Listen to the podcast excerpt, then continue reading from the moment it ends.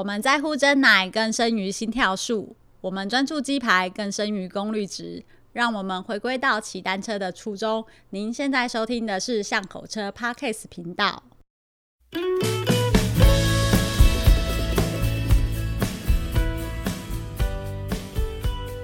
大家好，欢迎来到巷口车的 Parkes 频道，我是 Nicole。Hello，各位听众，大家好，我是光头哥哥。我们上一集有聊到说关于人因工程啊，跟使用者的一个习惯嘛。那我们今天也很开心的，一样是邀请到了我们的来宾店长。各位好，我是店长。店长今天要来跟我们讲呢，就是说，哎，我们上次有买了一个梗嘛，就是说，哎，所有的工厂的老板要专心听这一集，因为你如何压榨你的劳工，不是、啊？如何有效率的使用你的劳工？越讲越歪哦，然后就是其实我们工作的时候啊，常常就是员工他在工厂啊，会做一些事情的时候，都会哎同一个动作，可能你就觉得说，哎，为什么只是一个锁螺丝的动作，你得要什么转一圈干嘛，然后怎么样弄才会做完一个步骤呢？其实就是可能在一些操作上面都是你会想不清楚他们为什么要这样做，然后老公就跟你说啊，我得走的是看孙呐，然后然后结果这个阿姨下班之后就是要去看医生，去敲去敲骨。对，然后隔天他就跟你说拍谁长休跳，今天不能上班，阿姨要看，阿姨要在家了。然后你你就会觉得很奇怪啊，就是觉得莫名其妙啊。其实真的常常有这种事情发生啊，所以就哎，刚刚也是有跟店长聊到嘛，说哎，其实这些状况是不是我们可以透过说一些人因工程啊来做呃协助，然后让我们这些员工可以做起来就是很开心。对，这是没有错。其实我们先可以从我们周遭的工作环境去思考一下。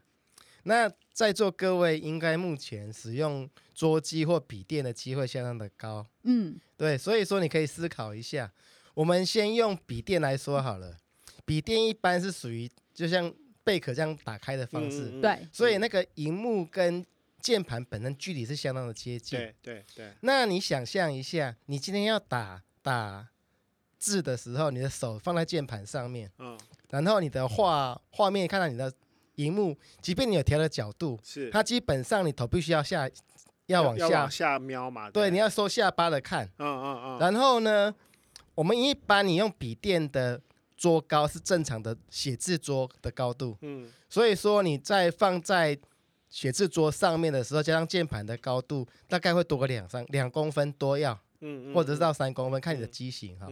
那你会发现很多人在使用笔电的时候，会发现它就是这样子，他背是弓着，嗯，好，手是悬起来，好，然后脖子是右下仰，这样子掏掏起来，有点像是那个电影里面的那些不太正常的生物。好，然后呢，包括他抓滑鼠啊，不管是右手左手都一样，他的那个手也是在。拱起来就是手的姿势就是很不自然。嗯，那你一天工作完下来之后，会发现我腰酸背痛，嗯、脖子酸呢，然后手腕又又疼，那就是说这个姿势是不正常的。嗯、那再来呢，我们用桌机来说，因为大部分人在上班的话都是使用桌机。那桌机的话也是一样，桌机的话键盘的高度不是每一家公司都把那个都是用电脑做的高度，嗯、所以它的键盘还是会偏高。嗯，再者是荧幕。荧幕虽然是独立的荧幕，但是通常画面也是偏低。嗯，所以说一样上班一一天下来的时候，一样会腰酸背痛。嗯、那像我以前的职场上，我会建议大家，因为我们是坐脚踏车嘛，嗯、那脚踏车有一本脚踏车的圣经哈，嗯、就是非常厚的一本宝典。T B G 或 T B S，我们电话簿嘛，对，那那个是超级厚的一个 一个宝典，就是脚踏车界的黄页，就是中华电信电话本的个啊，不是透露年纪，谁知道中华电信黄页是什么东西？天哪，对不起，你把它写得像康熙字典，大概有概念的。越讲越就是大家越来越模糊了，年轻人现在也不查字典了，糟糕了。你把它想到砖头好了，砖头总看过了，那个比砖头还厚，那真的比砖头厚，超超级夸张。对，我们会建议你就放个凉粉垫在底下，嗯，然后让那个荧幕的高度，就是你你的坐姿是这样子，你的脚，你的大腿跟小腿最好是可以呈现九十度啦，不要是往下沉下去。那你椅子拉高的时候，你的坐姿自然就挺直。然后你的键盘就能够放在比较适合的角度。你在看换画面的时候，大概是水平略微大概下降了两三度的角度，这样看画面是最适合，可以维持最久。嗯哼，对，所以说这个就是一个微调。然后微调之后发现说，等到下班的时候，大家就比较不会去抱怨说哦。晚上要去看推拿，要去贴药布啊，对啊，要去打消炎针啊，网球肘都跑出来，妈妈手也跑出来，对啊，对。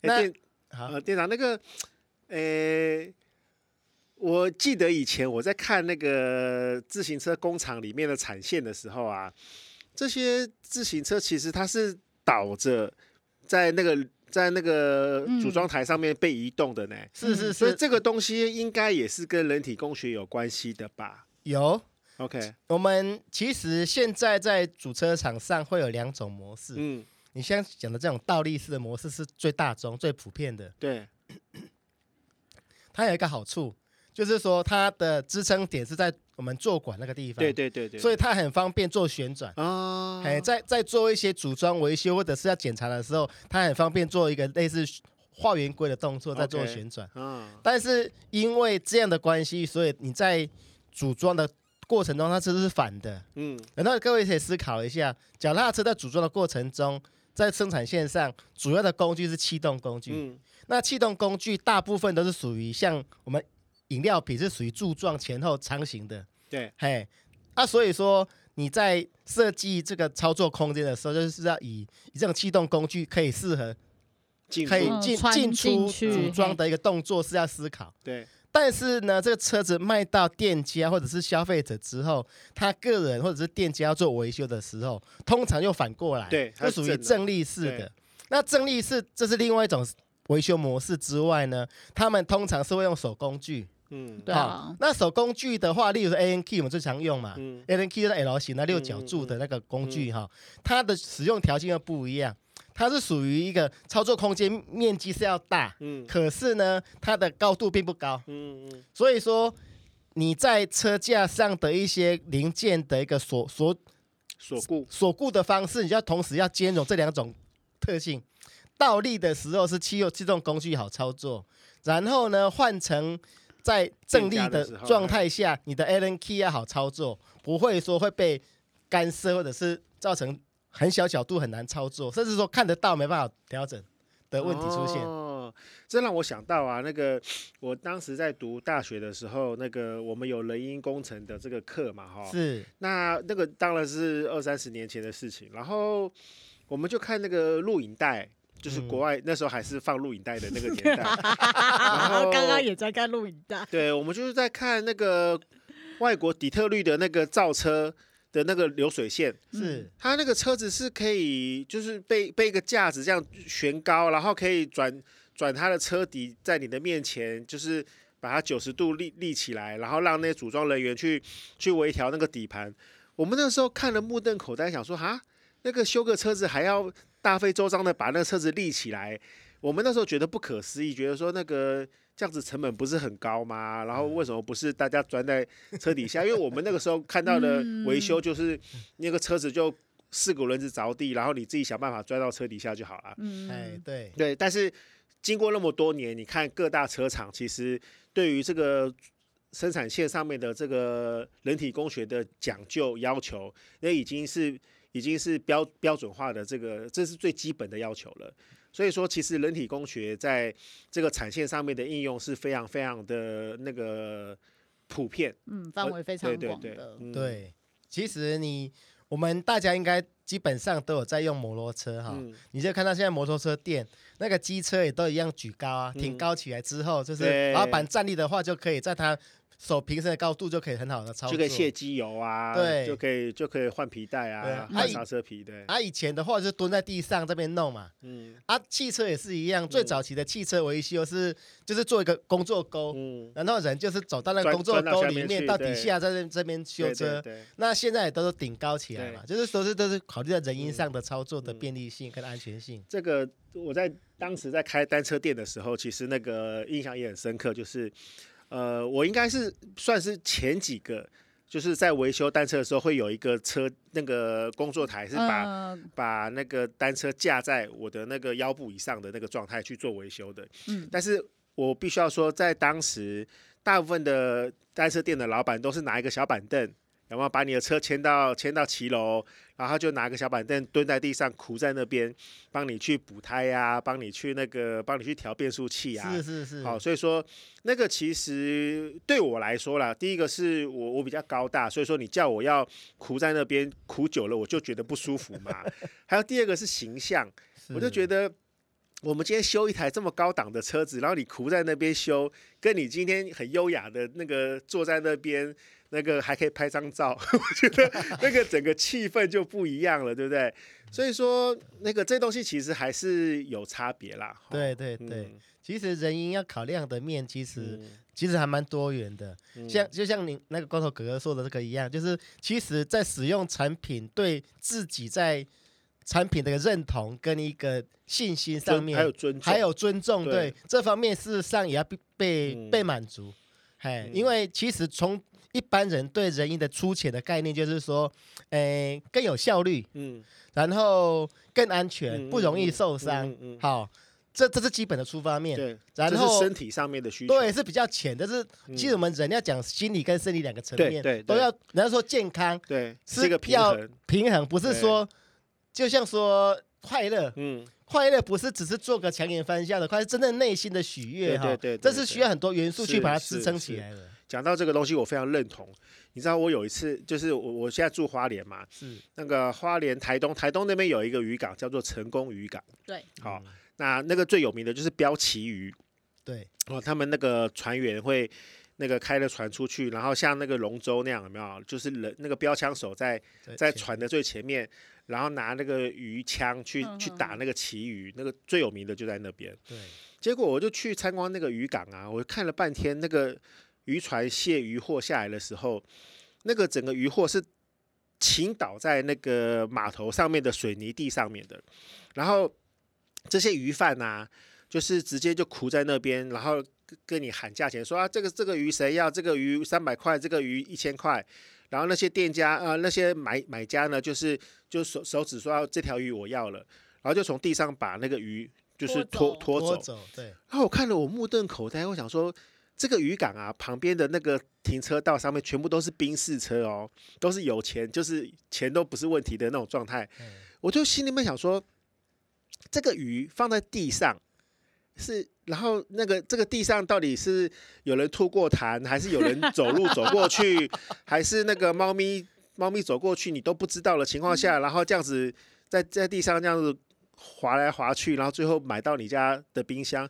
我想说，为什么他们不能够做一个台面，就不锈钢的，然后有水在流，然后这些血水啊也会比较比较干净的被处理掉。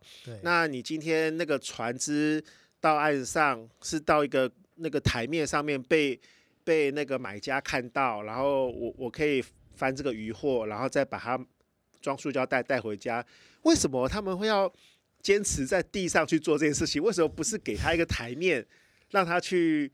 更更优雅的，或是更更更精致的去去买卖这个渔获。我其实我觉得这就很呼应说，为什么我们今天要讲说，哎，各位老板们啊，或工厂的工厂的大头们，你们要听一下了，因为有些动作可能你只是没有想到，或者是你没有观察到，你不晓得原来这些事情对你的员工是这么的心心理状态会有那么大的影响，哦，回家觉得很自卑之类的。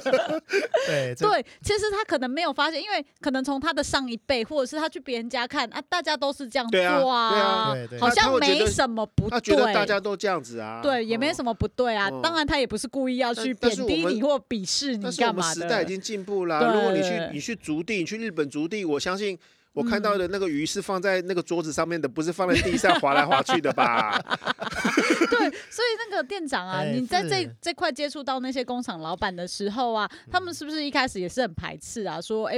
干嘛干嘛要改啊？大家都这样做的哈，而且要花钱。好啦，我们先说这些老板，他不，他都很有 不缺钱，不缺钱，不是他只是不懂嘛的时候。哎，对，要怎么你你会尝试跟他沟通吗？哎，是有实力啦，嗯，是有实力。我在在副材厂的时候，嗯，因为我们开发一些副材，然后这些东西，你一个尽责的研发人员是要看全部的流程，不是说把这个图面好 follow 下去就不管。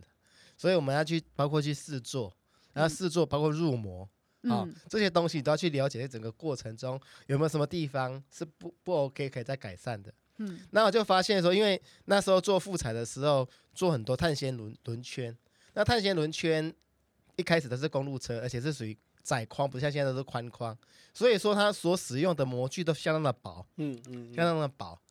好，而且薄也好处就是说它散热导热快，散热也快，它那个。cycle cycle time 也会比较短，嗯，可是这发现一个问题，就是说，因为它膜上下膜都很很薄的条件下，它上下膜的把手就是要要合并跟移动的把手，嗯，它即就是把它做的平行并在一起，嗯，那并在一起的过程中，就变成说那个入模出模那些师傅，他为了要操作的过程中，他正常需要戴至少要戴个白纱手套，嗯，他如果戴了手套，他就没有办法操作。因为他把那个上下模的的把手是并在一起，嗯、所以在中间距离非常的窄，他没办法操作。嗯、所以说他必须要拿手套，他拿手套温度又很高，他会烫伤，嗯、这是其一哦。嗯、再来就是他工作台面，他那个热压机的下最低点的条件高度还是偏高，所以他必须每个人在操作的时候必须把那个。用脚踩的升高机推到大概到胸口这么高度，才能去做推磨，嗯，甚至还有更高，看个子矮一点的就更更高，大概已经到到肩膀的高度了。所以他他在操作上，常常会造成说他的腰背都会受伤。他们每个人都都有一副那个护腰。护腰绑铁甲，对，而且他们常常因为这样太痛了，他只好请假，嗯，去看医生，嘿。啊。其实你也可以想一下，那个那个架动率哈，就是整个使用上的效率就变得很差。嗯，你有经验的师傅，他伤越严重，他就越没有办法做更多的事情。那对老板来说是损失哎。是是是啊，效率很差。对啊，所以说我后来开发那个碳纤轮轮圈的时候，我就说这这个模的那个的那个把手这些东西，我来介入设计好了。然后我就让那个把手的高的距离哈，是做上下模是错置的。嗯嗯。再者就是说我把那个柄的高度，我把它脱离在那个合模的合模机之外。嗯嗯。所以说它这个这个模具的操作把手不会因为合模的过过程中会加温，会压加温会夹到。对对。那他们后面就说哦，这样好用很多。嗯。所以后来我们就是逐渐把那些模具哈，旧的做修改，新的模具就照这样的方式去做。当然再做一些小修改哈，让他们更好做。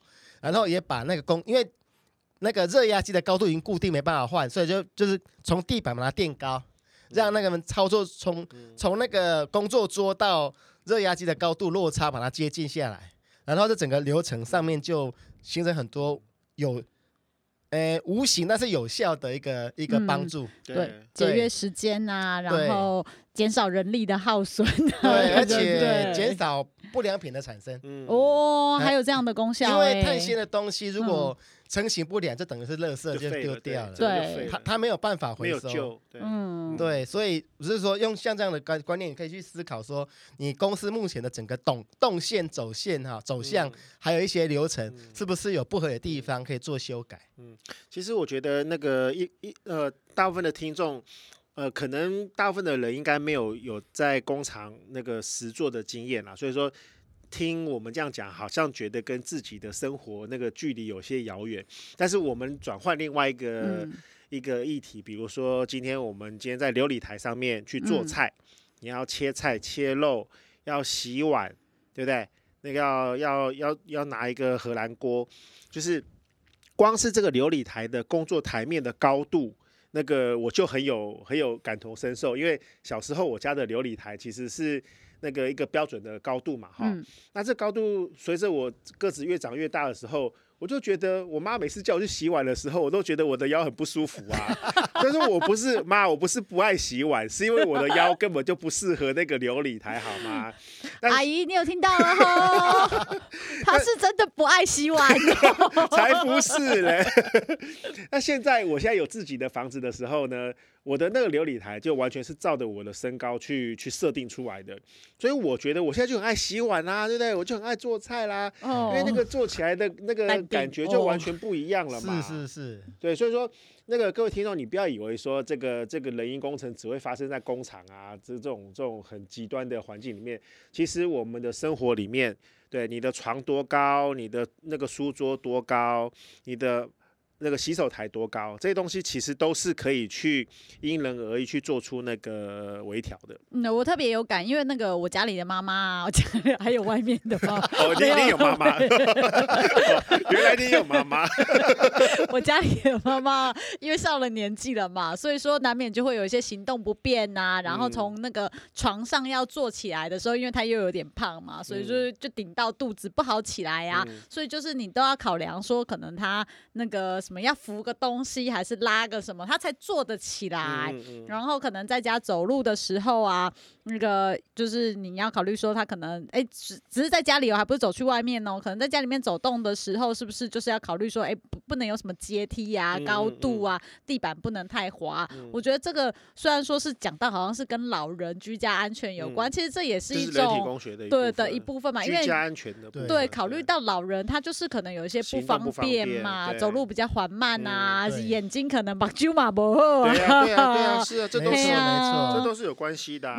嗯，因因因为哈，现在我们走向高龄化社会，哈，所以说其实，在人因的考量上，真的是不能把这些行动比较不方便哈、视力变差、听力不好的这些考量哈放进去啊，所以这个部分就是需要大家一起去努力啦。嗯，哎。所以像是那个家里面，除了说，哎，我们考虑老人、小孩 不方便的人，对，哎，那所以店长自己家里面有做什么比较可以跟大家分享的吗？而且比较容易做的？哎，第一就是除那个浴室的纸滑。哦哦，你有做浴室的纸滑？对，浴室的纸滑，现在外面房间上有两种，一种是。一整块的一些类似那个踏垫哈的纸滑，嗯、那另外一种是贴纸，就是类似那种我们滑板那种砂纸的感觉，贴、嗯、在那个瓷砖面上面来纸滑。嗯，那我个人比较建议是用贴纸式的，是每一个瓷砖的上面都各贴一张那个纸滑纸滑贴纸，好，因为那种整块块状的有时候会藏污纳垢。哦，哎。会藏污纳垢，对，会有卫生的问题。对，然后再来就是说，其实你可以注意到，大部分的老人家摔倒都是在浴室。对啊，啊，为什么会摔倒？滑？不是 啊，都不是吗？滑滑是是先决条件，但是重点是他听到电话或门铃响了啊，紧急，他赶快要要出来。哼啊。你知道，特别是急性子的人，老的话问题会越严重。嗯、他年轻人反应很快，嗯、他急性子，他听到什么，想到就要去做。对，那老的时候你身体跟不上了。嗯，你还是你的想法还是很快，没有错。可是问题是你身体跟不上，嗯、就衔接不上的话，就容易摔。哎、欸，原来是这样。嗯、对，我可以想象，就是哎、欸，有点像喝醉的，就是脑袋已经想说，哎、欸，我想做某一个动作，但是因为你醉了嘛，所以身体跟不上你的那个想法的时候，你就可能会跌倒，或者是你就突然。摸东西摸不到，对，哎，原来是这样，对吼。所以我们要怎么预防这件事情？哎，跟家里的长辈或行动不便的人讲一个重点：电话响或门铃响，哈，就让他去响。他真的需要找你的话，他会继续拨来。你不要急着就就马上跑，嗯，因为我看到太多例子，就是当他一跌倒，骨头骨折之后，他就可能没有机会再站起来了。对啊，对啊，他就一直躺到躺到走的那天。发现，对，对对对，所以说。很重要的一点就是说，你当然就是说，如果你的浴室能够做干湿分离是最好，嗯、但是不是每个人家里都符合这样的条件，嗯、所以就是尽量在里面要维持动作要慢，嗯、然后止滑做好之外，嗯、遇到什么要找你啦怎么样哈，慢慢来，嗯、哎，有事他会再打过来，不要急，嗯、千万不要那个动作太过。迅速的过程中造成失失误就跌倒，然后这可能就产生很大的后遗症。嗯，对，我觉得很有感触，嗯、特别是想到喝醉的时候。常常不知道自己在干嘛，是，对，因为很多喝醉不是都会摔到那个什么撞到头啊，从什么床上跌下来啊，原来是真的有原因呢。嘿啊，这样分析下来是蛮有道理的。不过我觉得哦，嘿，光头哥哥，没有没有，我我忽然想到一个东西，喝醉吧？没有，我看网络啊，脸是不是都会掉出一些那个广告嘛？哈，我最近发现有一个产品很有趣，然后我在思考它的必要性是什么？是，就是像我有在养猫咪嘛，哈，现在网络上就有一个产品，它就号称说这是符合猫的人体工学，因为他们说那个以往我们把那个猫碗啊放在地面上，这个跟猫的这个高猫的体型还有它的脖子的角度是不符合那个猫的人体工学的，所以说他就设计了一个碗，就是猫饲料的碗哦，是是架高的，就是让那个猫啊能够很不用低头。就可以吃到水或者是吃到饲料的这样子的产品。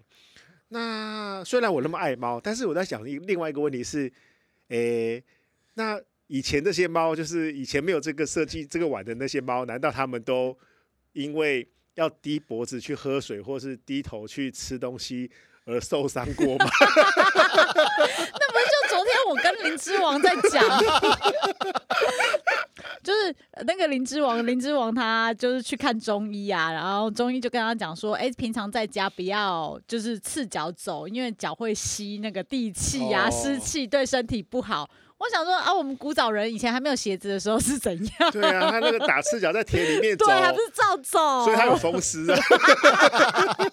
对。呃，还蛮有趣的，真的真的。好，来队长怎么怎么怎么看这个这件事情？打赤脚是吗？啊，没有，就还有猫猫的饲料啊。其实其实你可以想一下啦，其实其实这个也还好，你知道吗？因为你看猫，如果它它把那个鱼打捞到地岸上来，对呀，那鱼也是躺在那里，也是这样子吃啊，是吗？对呀，也是这样子吃啊，并并没有比较高吧？没有啊，哎呀，没有比较高啊，哎呀啊。啊，所以我的这个情境，因为我也养过猫过啊，嗯，所以大概想起来好像不太有这个必要，因为它在吃东西，它本来就是在天自然的环境下也是要低头吃啊，是吗？好像没有说特别高的，我是还，嗯，也许我没有那么太注意，但是应该。比较能想象有这个情境出现，嗯，所以我们要去那个动物园关心一下那个长颈鹿，它喝水的时候 有没有把头低下来？有有，而且它劈腿嘞，对，它脚要开很大才才降得下来，所以所以我们要去那个控告那个。